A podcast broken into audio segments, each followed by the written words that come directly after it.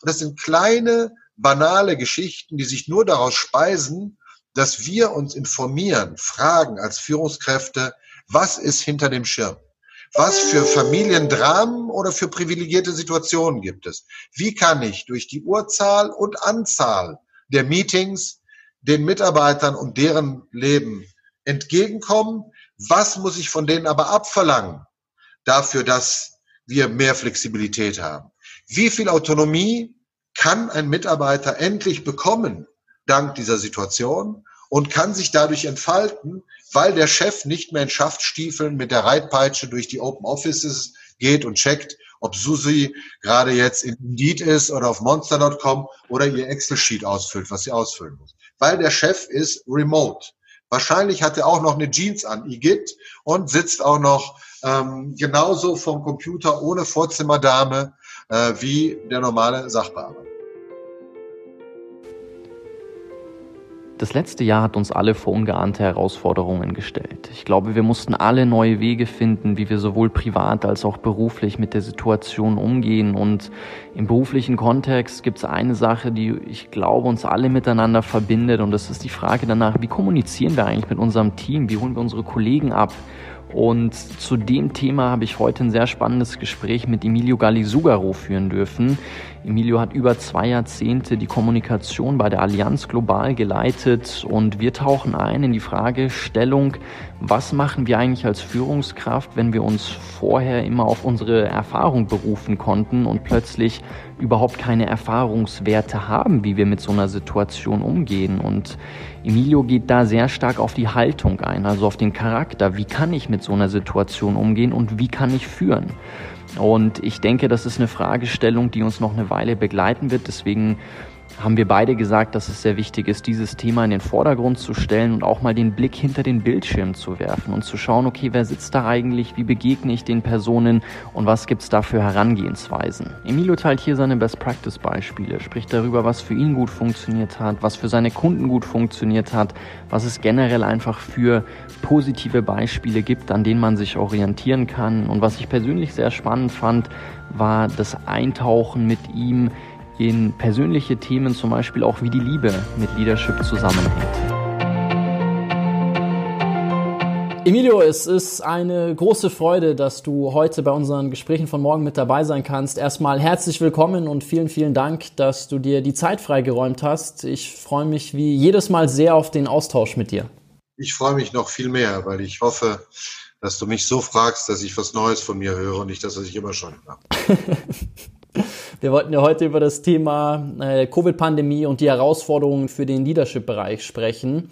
Und ich würde als erstes gerne mal von dir hören, so was hat dich mit Blick auf das Thema Leadership am meisten überrascht, was jetzt durch die Pandemie ausgelöst wurde, wo du vorher gesagt hättest, das ist eigentlich schwer, schwer vorstellbar, dass, dass sowas jetzt ähm, praktiziert wird, dass sowas jetzt umgesetzt wird?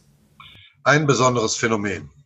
Führungskräfte und äh, Leaders zeichnen sich in der Regel dadurch aus, äh, dass sie viel Erfahrung haben und ähm, in Zeiten der Krise auf diese Erfahrung zurückgreifen können. Ich habe auf meinen Kampagnen auf der Brust, wenn ich also ein Corporate General wäre, hätte ich, so wie die Generäle die Kampagnen Afghanistan und Irak drauf haben, hätte ich die Kampagnen drauf Terrorismus. Äh, wie sind wir umgegangen mit der Herausforderung von September 11, ähm, IS, Al-Qaida und so weiter, die Corporate Welt, bis hin zur eben ähm, als, als Versicherer haben wir uns sehr stark auch mit dem Thema besch beschäftigt, die Flugsicherheit und so weiter. Ich hätte auf meiner Brust die Kampagne Finanzkrise, mehrere Finanzkrisen erlebt, 1987, äh, 2008, ähm, 2012.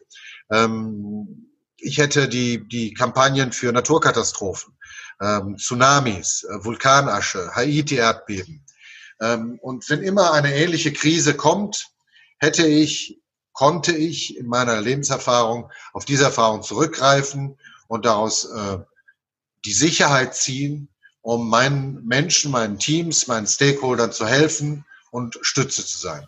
Mhm. Der älteste Mann der Welt ist ein Herr Watanabe, der ist 124, ist ein Japaner.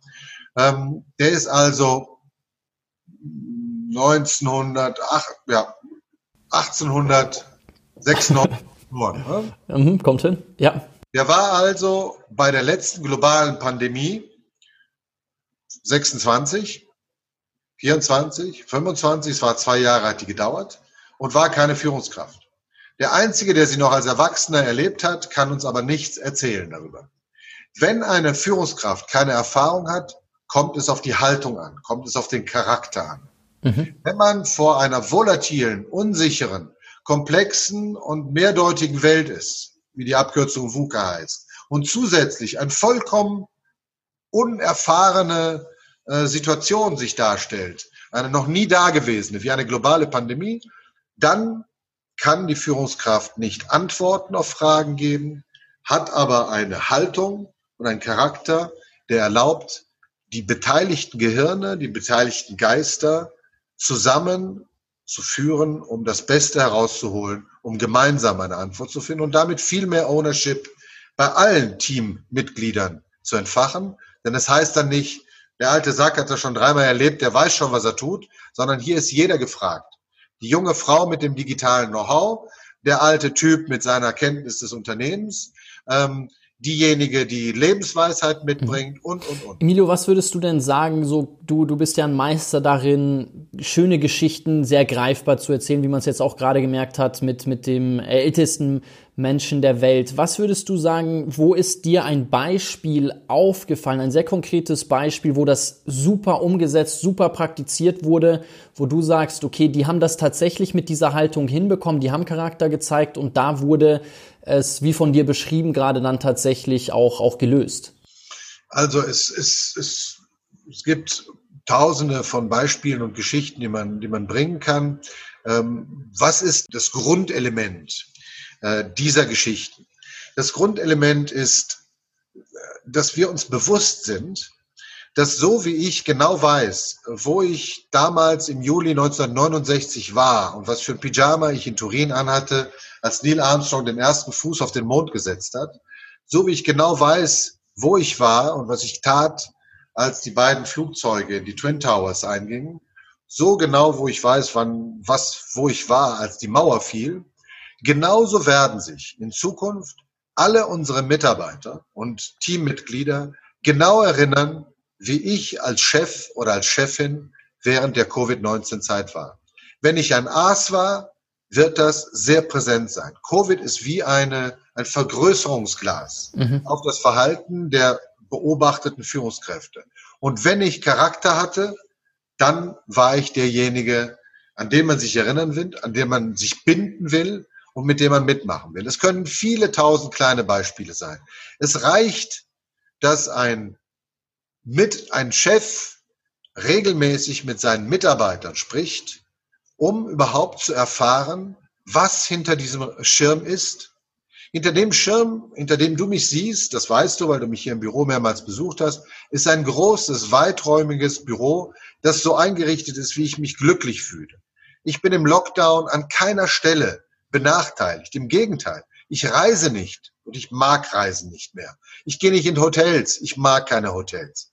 Für mich ist diese Situation eine gute Situation. Und wenn mir die Situation erlaubt, ein paar Tage in Italien zu verbringen, in unserem Landhaus, habe ich auch Sauerstoff und eine wunderschöne Natur um mich herum.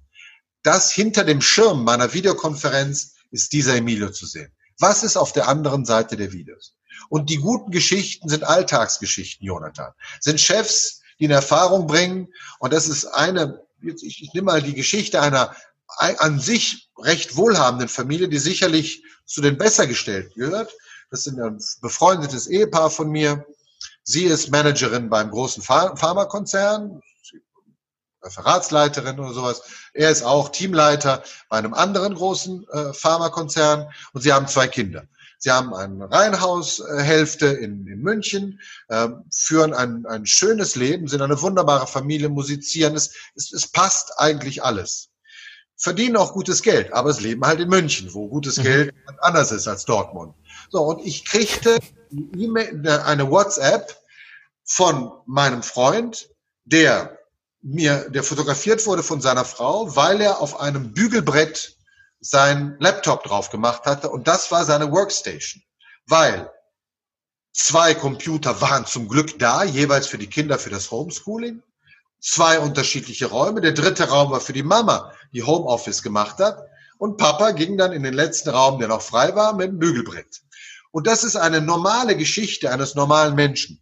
Wenn ich aber nicht weiß, dass der Schirm, mit dem ich gerade spreche, auf einem Bügelbrett ruht und der Junge auf mehr oder weniger in der Hocke sitzt und ich ihm vier Stunden Meetings zumute, wenn ich mich nicht frage, was meine Studenten gerade durchmachen, wenn ich ein Blogseminar von drei Stunden habe, wie heute an der Uni, dann mache ich einfach dreiviertel Stunden ein, meine Vorlese und dann sage ich so, Tschüssikowski, 15 Minuten. Wer rauchen will, geht rauchen. Wer Bierbreak macht, macht Bierbreak und so weiter. Und das sind kleine, banale Geschichten, die sich nur daraus speisen, dass wir uns informieren, fragen als Führungskräfte, was ist hinter dem Schirm? Was für Familiendramen oder für privilegierte Situationen gibt es? Wie kann ich durch die Urzahl und Anzahl der Meetings den Mitarbeitern und deren Leben entgegenkommen? Was muss ich von denen aber abverlangen dafür, dass wir mehr Flexibilität haben? Wie viel Autonomie kann ein Mitarbeiter endlich bekommen dank dieser Situation und kann sich dadurch entfalten, weil der Chef nicht mehr in Schaftstiefeln mit der Reitpeitsche durch die Open Offices geht und checkt, ob Susi gerade jetzt in Indeed ist oder auf monster.com oder ihr Excel-Sheet ausfüllt, was sie ausfüllen muss. Weil der Chef ist remote. Wahrscheinlich hat er auch noch eine Jeans an, Igitt, und sitzt auch noch ähm, genauso vom Computer ohne Vorzimmerdame äh, wie der normale Sachbearbeiter. Wie glaubst du, wie ich denn hier dann das, das rechte Maß beziehungsweise gute Antworten auf all diese Punkte finden kann? Also wir haben ja schon viel darüber gesprochen, ähm, was es für unterschiedliche Führungsansätze gibt, wie man Leadership praktizieren kann und wie du es eingangs beschrieben hattest, sind wir jetzt in einer neuen Situation, was so keiner bisher erlebt hat. Und du hattest darüber gesprochen, dass es besonders wichtig ist, einfach die Haltung, den Charakter, den man zeigt. Aber wenn ich das noch nicht so durchlebt habe, wie kann ich mich, wie, wie kann ich das jetzt erlernen, sage ich mal, dass ich dieses ähm, Taktgefühl dann habe, um mit meinem Team umzugehen. Also klar, natürlich kann ich mir diese Gedanken machen und mir die Frage stellen, okay, wie, wo, in welchem Kontext befinden sich wohl meine, meine Mitarbeiter, wie sieht deren Situation aus. Aber was würdest du sagen, ist jetzt hier für eine Führungskraft besonders wichtig zu verstehen und zu erlernen, um dann auch dem Team, sage ich mal, die nötige Sicherheit zu geben, mit dieser herausfordernden Situation gut umgehen zu können? Also ich gehe davon aus, dass eine Führungskraft ähm, bestimmte Ziele verfolgt ähm, für das Unternehmen, ähm, für das Team.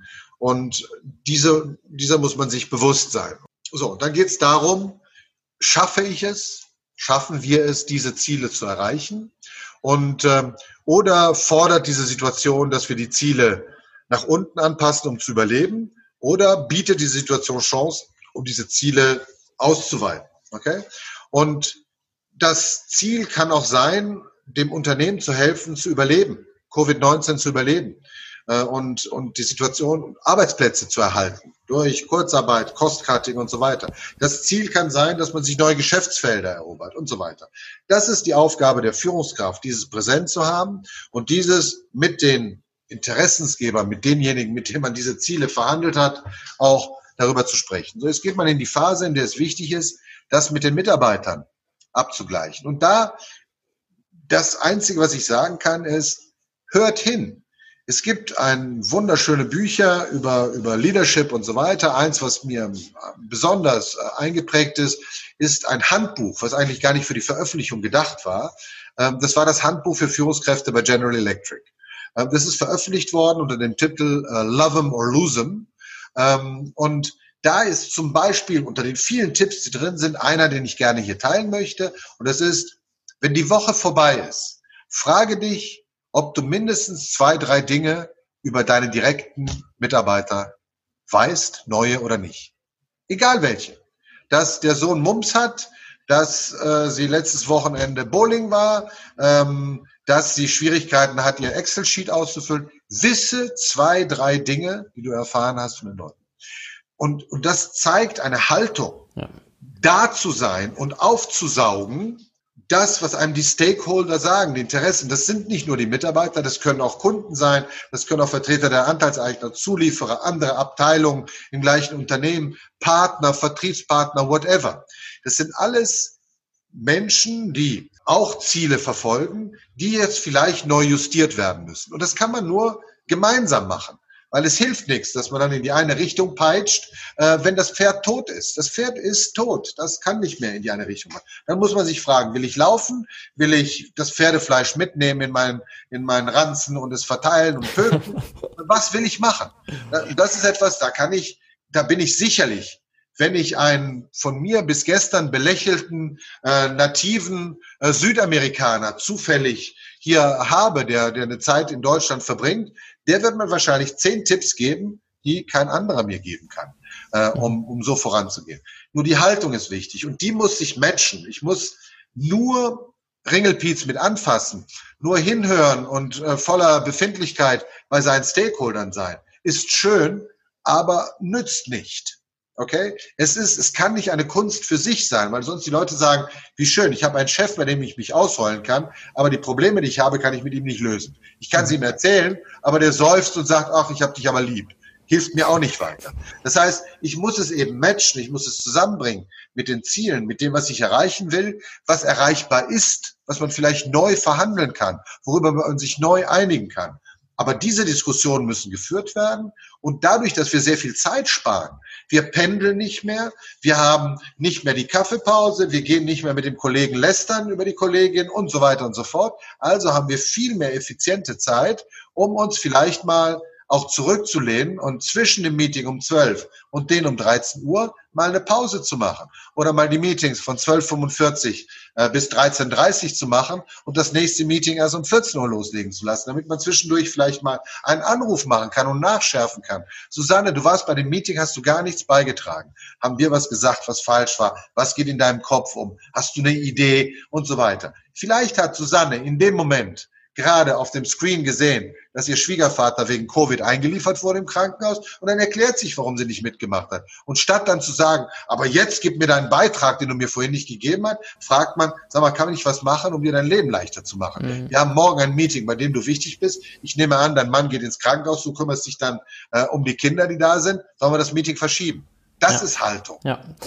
Vielen Dank, Emilio. Eine Frage oder eine Sache, die mich interessiert jetzt mal auf persönlicher Ebene, weil du auch jemand bist, so von, von dem ich immer mir Dinge abschauen kann. Und ich meine, du hast mehr als zwei Jahre, äh, zwei Jahrzehnte lang als, als Kommunikationschef bei der Allianz eigentlich alles miterlebt und jetzt natürlich auch eine neue Phase durchgemacht. Und was mich interessieren würde, was hast du für dich mitgenommen oder was waren deine zentralen Learnings, mal abgesehen von den Punkten, die du natürlich jetzt schon geteilt hast, wo du auch da wieder was, was, was dich ein bisschen überrascht hat oder wo du gemerkt hast, so, wow, okay, das äh, erstaunt dich über dich selbst, dass du das äh, jetzt, jetzt durch diese Phase tatsächlich so nochmal lernen durftest?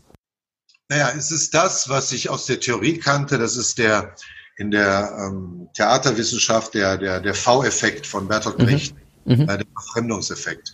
Diese dieses mit einem anderen Auge auf sich schauen und auf sich schauen lassen, diese Metaebene, dieses einen Schritt zurückgehen können und zu betrachten, was ist. Diese, diese Veränderung des Zeitgefühls, die durch Covid äh, eingetreten ist, ähm, hat mir erlaubt, mit unterschiedlichen Blicken auf die Situation zu schauen. Und zwar, weil ich, weil sich sehr bald sechs Felder herauskristallisiert haben, die für mich, es gibt sicherlich Dutzende mehr, die für mich aber zeigen, was jetzt in diesem, in dieser Pandemie an Risiken und aber auch enormen Chancen steht. Es gibt also sechs Bereiche, die ich, die ich, die ich gleich gerne nennen werde, in denen schon vor Covid eine Diskussion stattfand, wie man sich dazu verhalten muss. Ähm, das sind ESG, also das ganze Thema Nachhaltigkeit, also Environment, äh, Societal und Governance. Äh, man fragte sich schon vorher, ich meine, bis Januar hatten wir noch Fridays for Future, Manifestationen, hier Demos äh, vor der Haustür. Ähm, das zweite Thema ist die Digitalisierung. Auch vor Covid hat man sich gefragt, ah, wir müssen uns digitalisieren, die neuen Geschäftsmodelle und so weiter. Das dritte Thema war Ambidextrie. Also die Fähigkeit eines Managers, sowohl ein Unternehmen zu sanieren und die Kosten runterzufahren, als auch Wachstum zu erobern. Mhm. Und beides in einer Person äh, zu machen. Das vierte Thema ist die Motivation. Wie motiviere ich meine Leute? Wie hole ich die besten Talente? Wie binde ich die besten Talente? Wie sorge ich dafür, dass es ein Alignment, eine, eine Gleichstellung gibt zwischen den Zielen und der Motivation und der Sinnhaftigkeit des Unternehmens und dem der Mitarbeiter, damit hier das Beste an, an, an Begeisterung entfacht werden kann. Die Beziehung. Welche Form von Beziehung will ich in meinem Privatleben, in meinem Arbeitsleben haben? Wie viel nehme ich mit aus meinem bereits Berufsleben, in meinem Privatleben, das sind alles Themen mit dem sechsten zusammen. Das ist das Thema Leadership. Wie gestalte ich die Führung in einer volatilen, unsicheren, äh, komplexen und, und mehrdeutigen Gesellschaft und Kontext? Das waren alles Themen, die bis Januar da waren. Und jetzt kommt dieses Vergrößerungsglas von Covid-19. Das ist dieser V-Effekt, was mir erlaubt hat, was uns erlaubt, auf diese Phänomene mit ganz anderen Augen zu schauen.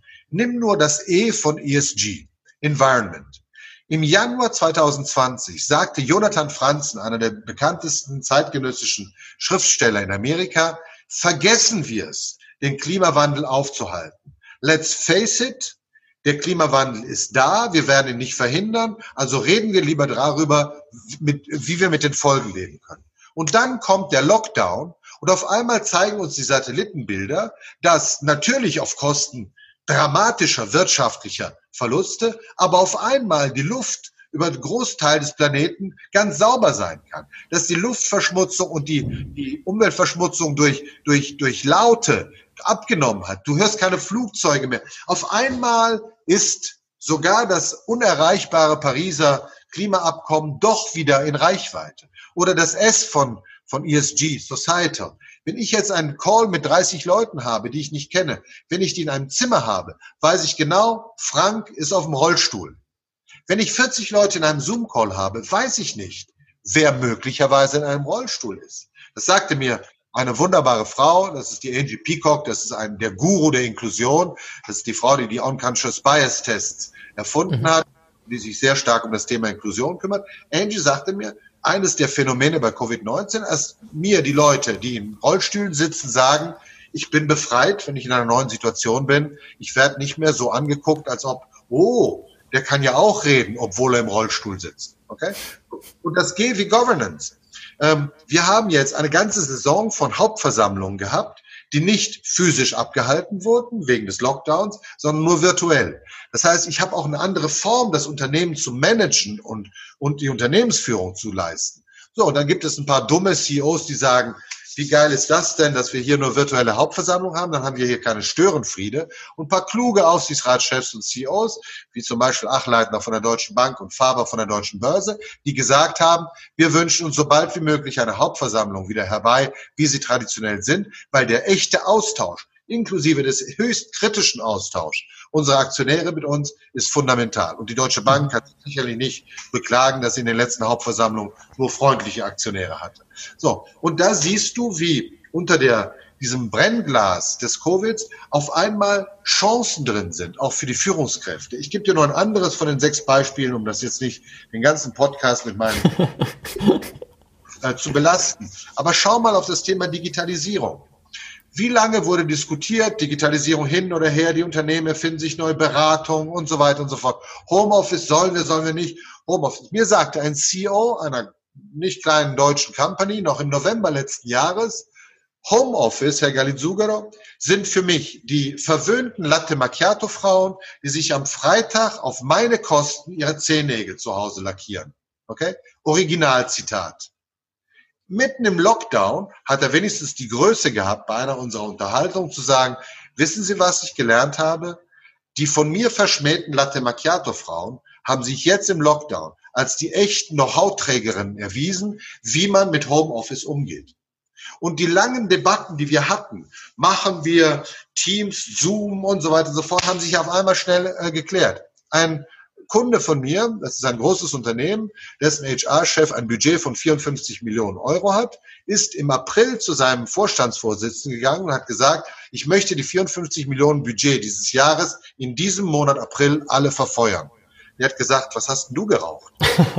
Im totalen Cost-Cutting-Mode. Ich muss an jeder Ecke meinen Pfennig einsparen und du willst dein ganzes Budget verbraten. Spinnst du? Und der sagt ihm, ich mache in einem Monat mit den Gewerkschaften, die dabei sind, weil sie natürlich Angst haben um die Mitarbeiter und die gesundheitliche Gefährdung, einen Deal, dass wir alle Mitarbeiter mit Laptops ausrüsten, alle mit Virtual Client, alle Firewall, alles organisiert kriegen in einem Monat und dann schicken wir die auf Homeoffice bis Juli 2021. Das war im April, wo viele wow. Leute dachten, das wird nicht so lange dauern. So, das heißt, das ist wieder so ein Beispiel, wie Covid Themen, die vorher schon da waren, wie die Digitalisierung, auf einmal in anderem Licht erscheinen lässt, beschleunigt. Und das ist eigentlich die Bottomline, das, das Wichtige, was ich, was, was ich merke, mitteilen möchte, ist, das zeigt die Gestaltungsfähigkeit, die wir als Führungskräfte haben. Wir können so rum oder so rum.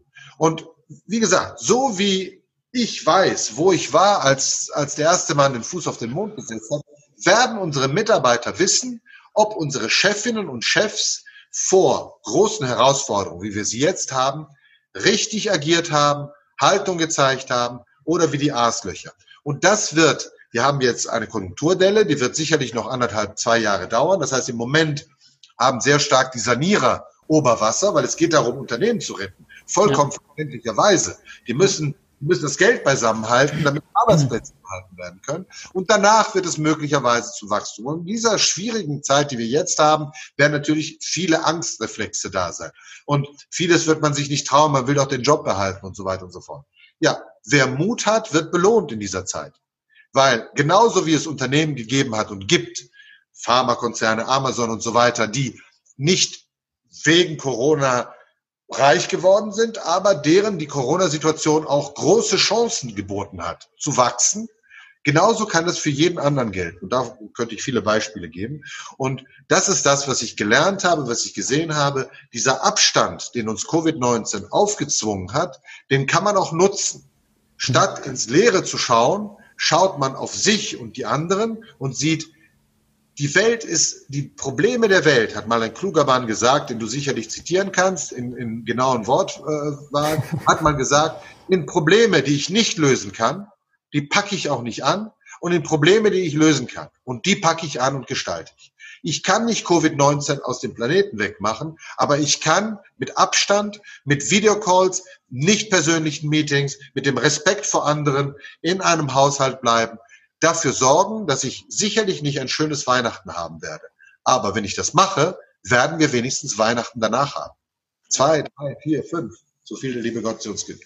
Emilio, jetzt sind wir ja mitten in der, mitten im, im, zweiten Lockdown und ich glaube, viele Menschen sehen sich trotzdem, obwohl, glaube ich, viele die Vorteile, und du hattest einige davon jetzt skizziert, natürlich sehen, danach wieder in eine, sage ich mal, neue Normalität, sofern es es dann überhaupt gibt, zurückzukehren. Wenn ich dir jetzt aber zuhöre, sind ja ganz viele Elemente mit dabei, wo ich sagen würde, okay, da sollten wir auf keinen Fall vergessen, was wir jetzt in den letzten Monaten lernen durften. Was würdest du sagen, was die, da die, die zentralen Punkte sind, wo wir sagen, selbst wenn wir in eine neue Normalität zurückkehren, lasst uns nie vergessen, was wir jetzt in den letzten Monaten mitnehmen durften und was wir auch beibehalten sollten? Ähm, das Drama, aber andererseits auch die Einfachheit der Welt wird uns diese Gedankenübung abnehmen, lieber Jonathan. Und ich sage dir gleich warum. Weil jeder von uns wird seine privaten Erinnerungen an diese Zeit äh, behalten und seine eigenen kleinen Learnings haben, die je nach der Konstitution in Vergessenheit geraten werden, wie der Vorsatz am 1. Januar nie wieder zu rauchen, fit zu sein und 20 Kilo abzunehmen. Das, was uns aber helfen wird, notgedrungen, das nie zu vergessen, was jetzt passiert ist, werden die Fakten sein. Und zwar zwei Gruppen von Fakten. Das eine ist rund um die Reputation von Unternehmen und das andere ist rund um die Haftung von Unternehmen. Das heißt, jetzt mit der Pandemie konnte jeder sagen, das wussten wir nicht vorher. Das konnten wir nicht wissen. In Wirklichkeit hat es Pandemieübungen in jedem äh, Land gegeben. Deutschland hat wunderbare, tolle äh, Dokumente zur Pandemie-Prophylaxe, die man auf den Websites der Regierung finden kann. Aber sagen wir mal so, Covid hat uns überrascht, okay? Und damit sind wir als Führungseliten der Welt mehr oder weniger durchgekommen, am Anfang zumindest, weil wir nichts dafür konnten. Die Menge an Berichterstattung, die jetzt, und da könnten die Freunde von Mediatenor und die Medieninhaltsanalytiker sehr viel uns darüber sagen. Die Menge an Berichterstattung über dieses Thema führt automatisch dazu, dass die Archive davon, und wenn es digitale Archive sind, voll sind. Aufgrund der normalen Reflexe der Medien bedeutet das, wann immer im Jahr 2027 die Kronpandemie kommt, weshalb die Leute alle Blähungen haben werden. Okay? Und ist eine Krankheit. Das ist ein wunderschönes Buch von Mordecai Richler, ähm, Barneys Version, wo Kron im Zentrum ist. Das ist zum Totlachen. Aber es ist eine Krankheit, unter der Leute leiden. Okay? Wenn 2027 Kronpandemie losgeht, werden alle Zeitungen auf die Berichte und Medien der Jahre 2019, 2020, 2021 zurückgehen und sagen, das Unternehmen X oder Y war auf die Kronpandemie nicht vorbereitet. Jetzt haben alle Blähungen und die haben damals nicht gelernt, dass wir gelernt haben aus Covid-19, dass gute Lüftung in jedem Raum wichtig ist. Die Unternehmen haben es nicht gelernt, also werden sie jetzt dafür büßen. Chefs werden demontiert, es wird um den Kopf von Leuten gerungen, die nicht gelernt haben. Das ist die Reputation. Und Unternehmen und Regierungen werden, das ist der Grund, weshalb das Learning bleiben wird, werden sich, wenn sie nicht Reputationsverlust und damit den Verlust ihres Jobs oder der Wiederwahl befürchten wollen, werden sich darauf einstellen müssen, dass sie sich vorbereiten, als ob jedes Jahr eine neue Form gesundheitlicher Bedrohung über die Wirtschaft kommen könnte. Und der zweite Grund ist ein Haftungsgrund. Allein die Tatsache, dass wir wissen, was passiert ist, wird dazu führen, dass in Zukunft die Leute, wenn ein Unternehmen der Kronpandemie von 2027 nicht begegnet, werden sie das Unternehmen verklagen, Schadenersatzforderungen machen. Und die Hauptbegründung vor jedem Richter wird sein, 2020 haben die nicht gelernt. Mhm. So, und das ist äh, leider und leider, weil idealerweise kommen wir zu diesen ähm, Schlussfolgerungen durch Einsicht und Vernunft. Aber so wie der Mensch gestrickt ist, kann vielleicht auch ein bisschen Reputationsdruck und Haftung dazu führen. Wir müssen nur aufpassen, aber das ist ein weites Feld. Haftung bedingt oft Hasenfüßigkeit ähm, bei Regulatoren, Politikern äh, ja. und so weiter. Und das bedeutet, dass dann die unternehmerische Spielräume und die innovativen Spielräume begrenzt sind. Und die brauchen wir, um Pandemien zu bekämpfen. Aber so wie September 11 uns neue Sicherheitskontrollen in den Flughäfen beschert hat, bis hin zur Tatsache, dass ein Jahr nach September 11 sogar alle äh, Flüssigkeiten über 100 Milliliter verboten waren. Wir mittlerweile wissen, dass kein Risiko tatsächlich dort besteht, aber aus Haftungsgründen die EU und die einzelnen Staaten nicht imstande sind und die JATA diese Sache zurückzunehmen. Und das bedeutet, wenn ich irgendwo einen Vortrag halte, kriege ich leider keine Rotweinflaschen mehr geschenkt, weil die Leute wissen, wenn der zurückfliegt, kann der leider den Rotwein nicht mitnehmen. Und da er sowieso nie Gepäck hat, können wir ihm das nicht schenken. Das Tolle ist, ich halte jetzt meine Vorträge online und als Videocalls und dank der guten deutschen Post kommt die Rotweinflasche per Post an und ich kann mich dann hier schön besaufen, wenn ich einen Podcast sehr gemacht. Das ist super, Emilio. Das freut mich auf jeden Fall für dich. Ähm, jetzt gibt's ja eine Möglichkeit zu lernen, indem wir über viele positive Beispiele sprechen, an denen man sich dann orientiert und wo ich sage, okay, die haben das so gemacht und weil die es so gemacht haben, kann ich mir das ein bisschen abschauen, dann vielleicht ein bisschen nachahmen oder sagen zumindest, okay, daran kann ich mich orientieren. Ich denke, eine Möglichkeit oder eine andere Möglichkeit, die auch wichtig ist, ist zu schauen, okay, was sollte ich unbedingt vermeiden? Also was sind negative Beispiele? Und ich meine, man könnte es jetzt ganz einfach machen und sagen, okay, alles, was die Guten nicht gemacht haben, wären eben die Negativbeispiele, aber vielleicht kannst du trotzdem noch mal ein Beispiel aufgreifen, ein sehr konkretes, plastisches, wo du sagst, all die guten oder all die Vorteile, all die Dinge, die man machen sollte, wurden da nicht gemacht und die haben das gar nicht auf die Kette bekommen, mit dieser Situation adäquat zu reagieren. Da gab es ein großes Führungsversagen, beziehungsweise das sind Pitfalls, die man auf jeden Fall vermeiden sollte. Ich muss aufpassen, dass ich hier nicht ein, ein, ein bestimmtes Unternehmen nenne. Aber ja. Haben mitbekommen, dass Wirecard Probleme hatte, okay? Und insolvent ist. Ähm, so, das hat natürlich einen großen Einfluss auf die ähm, Wirtschaftsprüfungsbranche gehabt. Wirtschaftsprüfer gibt es vier große Player, von denen zwei auch im direkten Kontakt zu Wirecard hatten und zwei andere große Player, die in diesem Fall mal nicht äh, direkt beteiligt waren, aber an anderen Fällen beteiligt waren. Und dann gibt es unzählig Wirtschaftsprüfungsgesellschaften. So. Ähm, ich hatte einen Kunden, eine Wirtschafts-, große Wirtschaftsprüfungsgesellschaft, ähm, und während des Lockdowns machten wir gerade ein Change-Programm. Ähm, und während des Lockdowns kam natürlich auch diese Wirecard-Nummer hoch. Und obwohl dieses Unternehmen eigentlich sagen konnte, wir haben damit nichts zu tun, weil sie gehörten nicht zu den beiden beteiligten Unternehmen, und das auch der Standardreflex war der Führungskräfte, äh, zu sagen, nicht unser Problem. Wir haben damit nichts zu tun. Wäre uns nicht passiert, okay? So, kam auf einmal eine, eine Flut an Reaktionen, die sich zum Teil bei mir entluden, weil ich, weil ich dort eben dieses Change-Projekt machte ähm, und ich viel Interaktion bilateraler Art mit den Teammitgliedern hatte. Und der Chef, Senior Partner dieser großen Wirtschaftsprüfungsgesellschaft, hatte diesen Kontakt zu seinen Direct Reports in der Zeit überhaupt nicht. Das war auch nicht gewohnt, okay? Es ging um zweimal im Jahr die Zielgespräche, dann Orders geben, aber ich sag mal so, einmal im Monat ein Joe Fix, wo man ein bisschen nachdenkt. Mhm. Was ist im Monat passiert? Was haben wir für Challenges? Wo brauchen wir Hilfe? Und so weiter war bei ihm nicht drin. So. Und es kam auf, und zwar nicht nur von den jungen ähm, Teammitgliedern, die vielleicht in einer besonderen psychologischen Situation waren. Denkt dran, München, Stadt mit hohen Mieten, kleine Buden auch für Leute, die ganz ordentlich verdienen, wie beim großen Wirtschaftsprüfer. Ähm, wer weiß, was da für Situationen zu Hause waren. Aber auch bei Leuten, die durchaus in komfortableren Situationen waren. Und querbeet Junior und Senior wallte ein, eine Diskussion auf, die sich nicht öffentlich abspielte vor der Führungskraft über die Frage, was machen wir hier eigentlich für einen Job?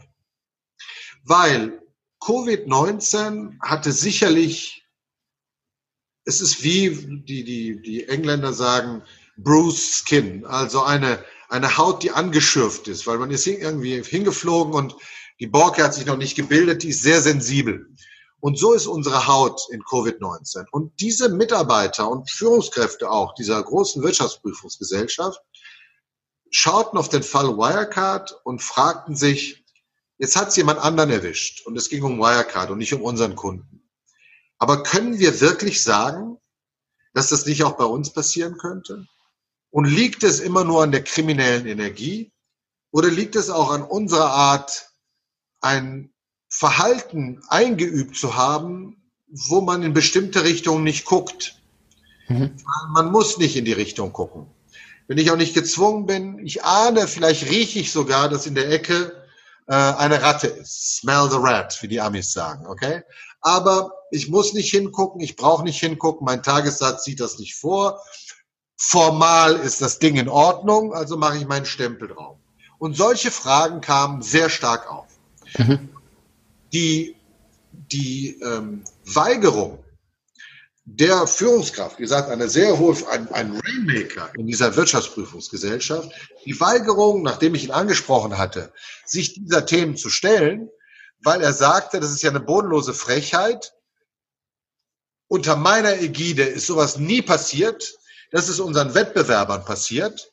So weit kommt's noch, dass bei uns überhaupt drüber nachgedacht. Und er hatte nicht verstanden, dass es nicht an seine, um seine Ehre ging, mhm. um seinen Stolz ging, sondern dass es darum ging, dass die Leute sich fragen, was ist eigentlich die Sinnhaftigkeit meines Berufs? Ja. Und damit aber auch, und das ist ein großer Fehler gewesen, und das wird er jetzt sehen, noch nicht jetzt, noch ist nichts passiert, aber die Konjunkturphase müssen wir erst noch mal weiter runtergehen lassen. Dann kommen hoffentlich die Therapien, dann kommen hoffentlich die Impfungen, dann kommen hoffentlich die Herdenimmunität. Und irgendwann 2022 wird es irgendwie, wenigstens mit Covid-19, zu einer neuen Situation kommen.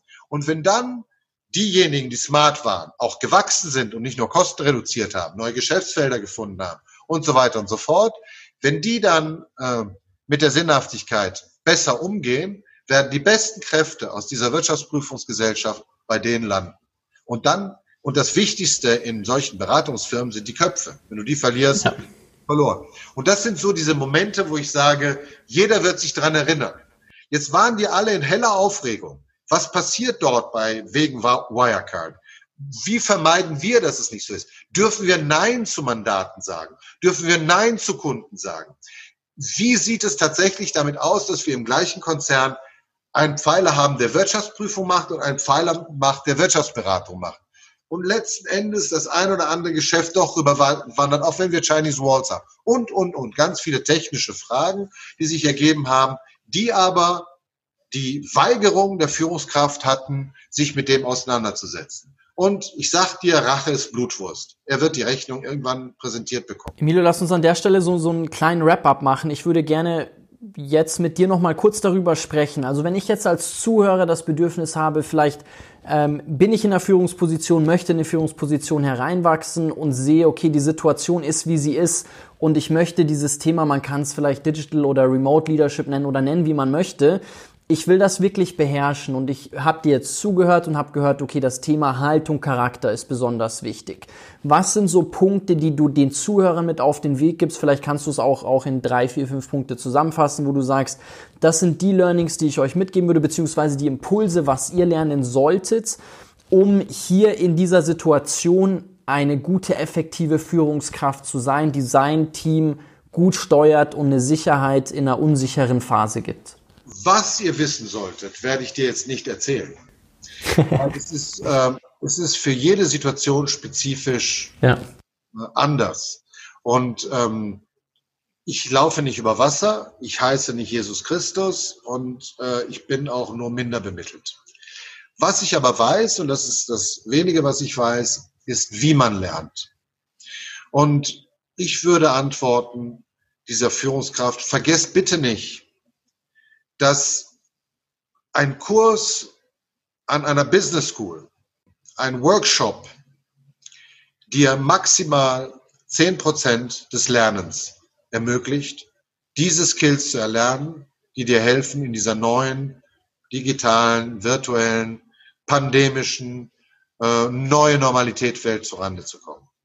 Doppelt so viel lernst du von Beziehungen von Beziehungen zu deinem Mentor, zu deiner Coach, zu deinem alten Klassenlehrer, zu deinen Peers, zu deinen Kumpels, mit denen du Schafkopf spielst, von deinen äh, Alumni, die mit dir zusammen studiert haben, von deinem Rotaract-Netzwerk und von deinem Netzwerk für Frauen in Führungspositionen, in dem ihr euch austauscht.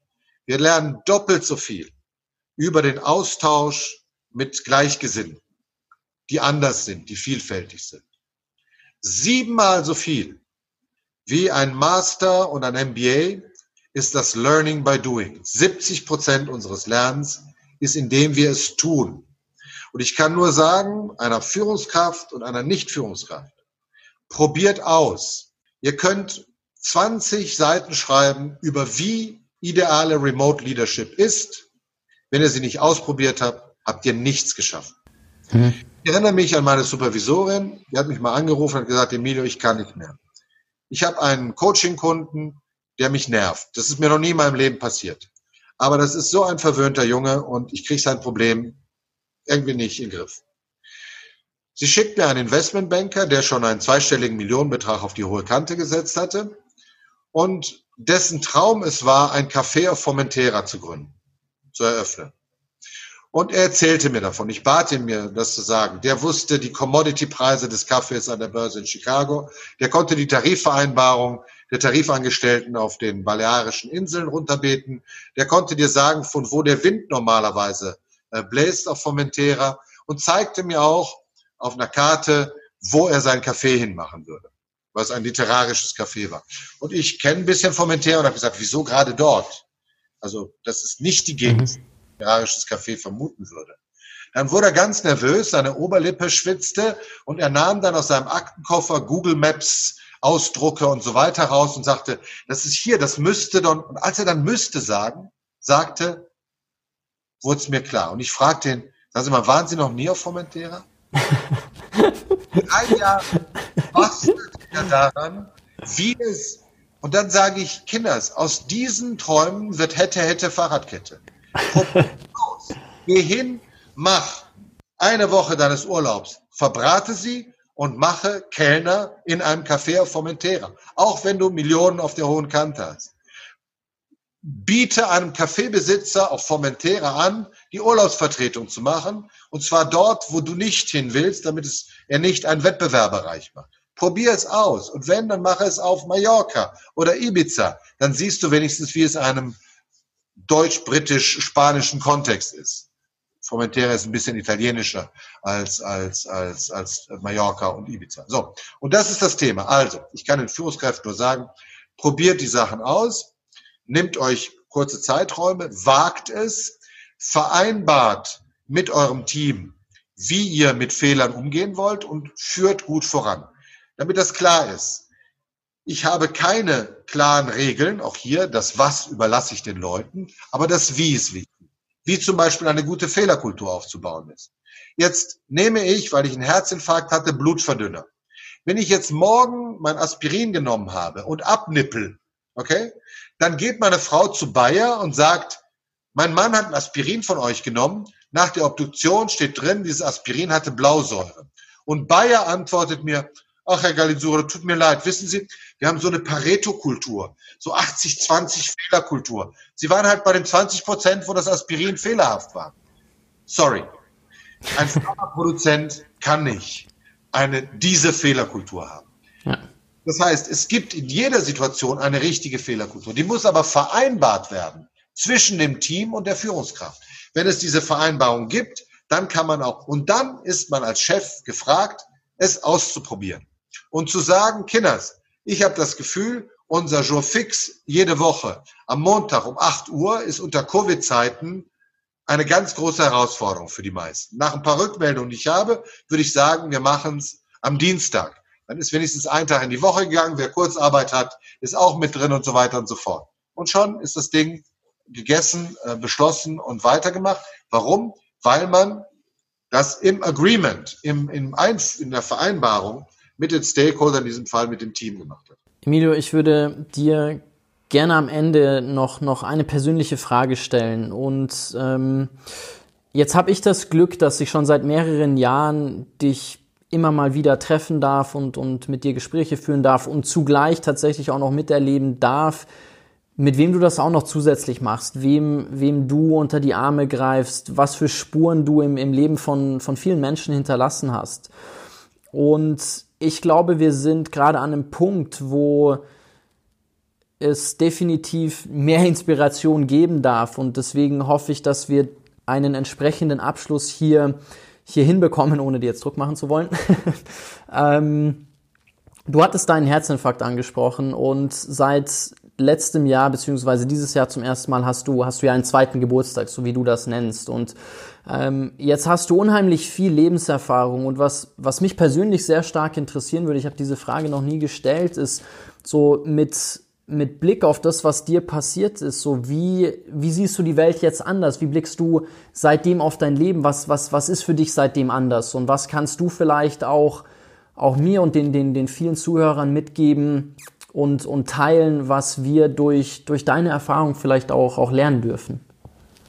Also es ist lustig, weil hier merke ich schon meine kulturelle Entfremdung. Ich bin in Neapel geboren und Neapel ist eine der abergläubischen Städte des Universums. Okay? Ähm, jeder Napolitaner, wenn du Napolitaner triffst, dann check das. Jeder Napolitaner hat ein Horn in der Tasche. So ein kleines rotes Hörnchen aus Korall, aus Plastik, aus Holz.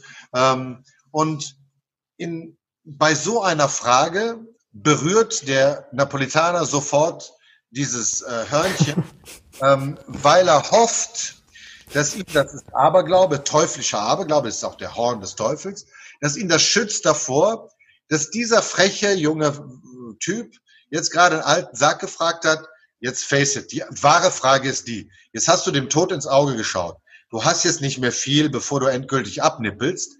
Was bleibt von dir? Okay? So, und die Frage möchte ich dir gerne beantworten. Ich bin nur, jetzt im Moment schaue ich mal, Holz habe ich gefunden und in der Apel berührt man auch Metall. So, jetzt habe ich Metall gefunden, bin meinem Aberglauben gerecht geworden. Und eine Sache habe ich entdeckt. Ich habe irgendwann mal einen wunderschönen poetischen Satz gelesen. Ähm, ich glaube, es war eine, eine Dichterin, äh, eine Lyrikerin, die das geschrieben hat und die sprach von, von einem Rohstoff.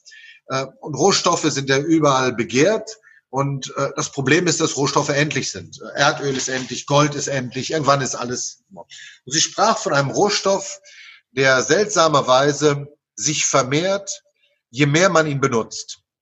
Und das ist die Liebe.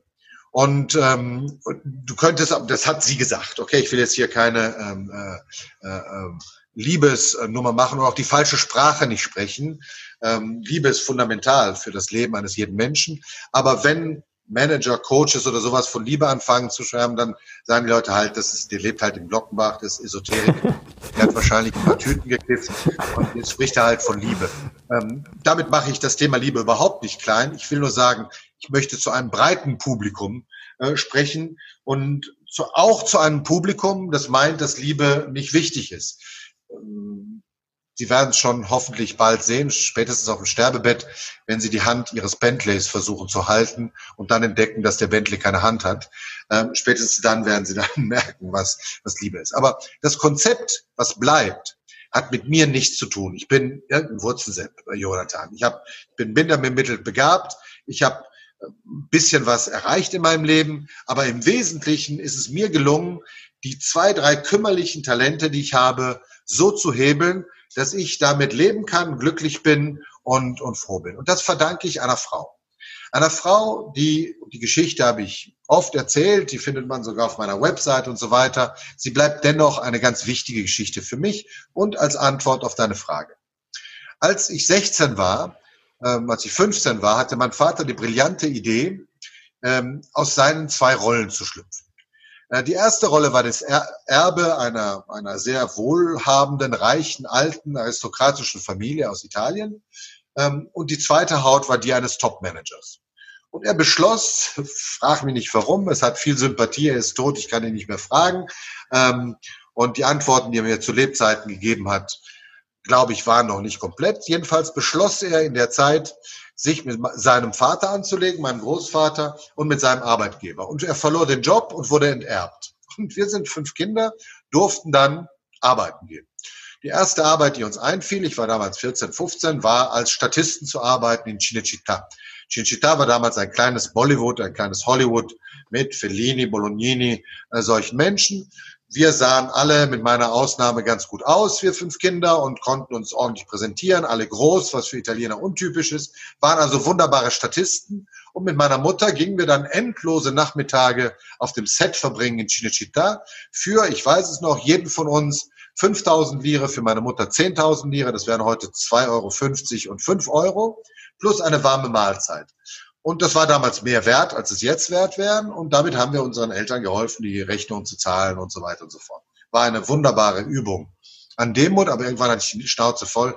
Meine Hausaufgaben mitten unter flirtenden, fluchenden, äh, übelriechenden Statisten, unter heißen Fernsehkameras mit Cut, Ruhe äh, und so weiter und äh, so weiter, während ich mit meinen Geschwistern lieber spielen wollte oder Hausaufgaben machen wollte.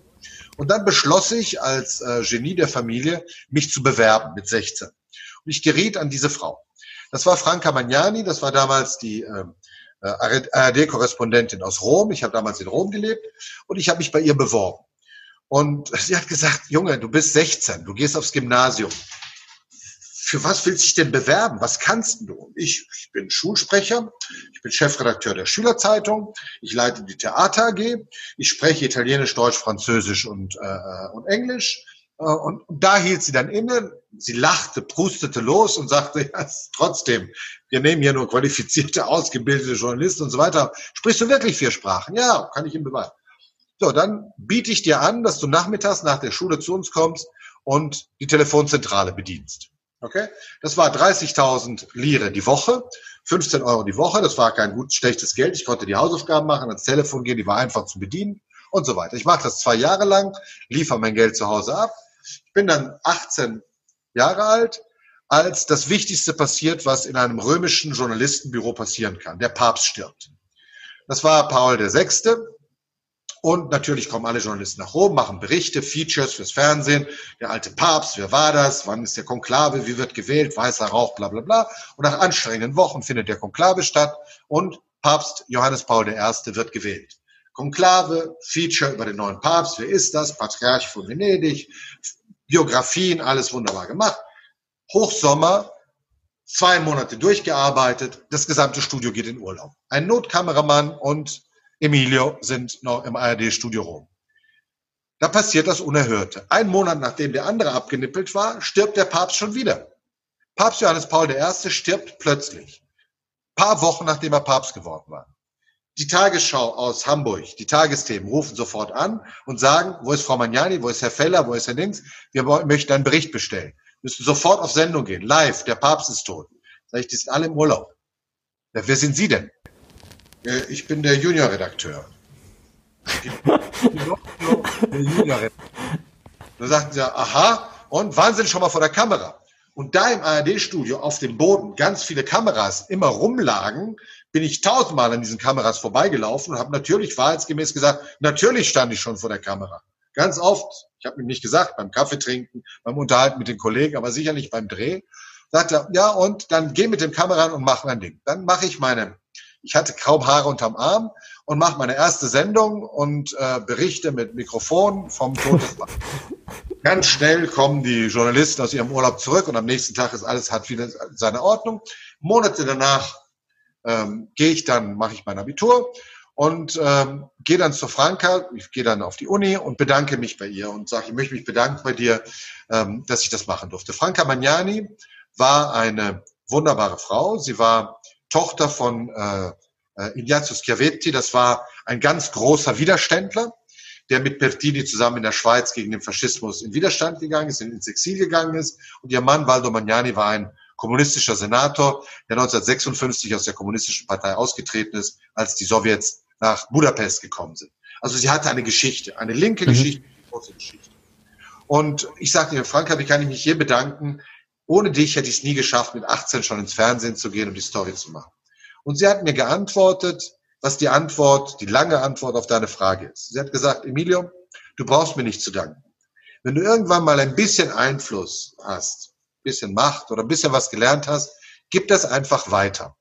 Und damit schließen wir an die Lyrikerin von vorhin an, die den Rohstoff Liebe als den einzigen Rohstoff bezeichnete, der durch Nutzung sich vermehrt und sich nicht abnutzt. Und das kann ich nur sagen. Ähm, ich bin ein Pickel auf dem Hintern des Universums. Aber wenn wir alle in unserem kleinen Umfeld so denken würden, dass wir versuchen, das zurückzugeben, was unsere Klassenlehrerin, was unser Patenonkel, was unsere Vorbilder uns gegeben haben, damit wir es anderen Leuten weitergeben, dann kann man, glaube ich, ganz beruhigt dem nächsten Herzinfarkt ins Auge schauen, lieber Jonathan, während ich gerade Metall und Holz berühre. Emilio, vielen Dank für deine Antwort und vielen Dank für das Gespräch. Ähm, du hast meine Frage, die ich dir stellen wollte, perfekt so zusammengefasst, ähm, wie, wie ich sie mir gedacht hatte. Ich möchte nur eine Sache ähm, daran korrigieren und das ist, dass ich damit nicht implizieren wollte, dass du nicht mehr lange hast, sondern eher im Gegenteil. Ich wünsche mir und vielen anderen Menschen und dir natürlich, ähm, dass dir noch sehr viel Zeit gegeben ist, weil das, was du gerade geteilt hast, ähm, auch tatsächlich lebst und äh, dafür bin ich dir sehr dankbar, weil ich eine der vielen Menschen ähm, bin und sein darf, der, der ein Nutznießer davon ist und ähm, das auch, auch zutiefst schätzt. Und ähm, deswegen, Emilio, ich wünsche dir alles Gute. Ähm, vielen Dank für das Gespräch und ich freue mich riesig drauf, wenn wir uns hoffentlich dann auch bald mal wieder hören und auch sehen. Vielen Dank, lieber Jonathan. Mach's gut.